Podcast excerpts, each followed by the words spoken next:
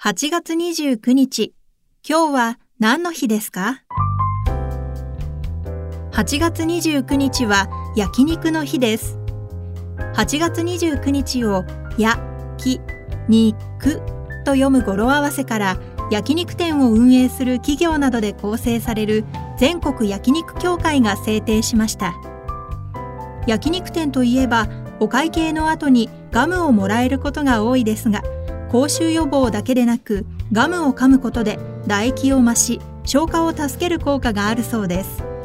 また牛タンに添えられることの多いレモンですが焼く前に焼き網に果汁を塗っておくとクエン酸のパワーでお肉が焦げ付きにくくなる効果があるそうです。今日は何の日？今日は焼肉の日。ナビゲーターは私加藤綾乃が務めました。また明日。お耳にかかりましょう。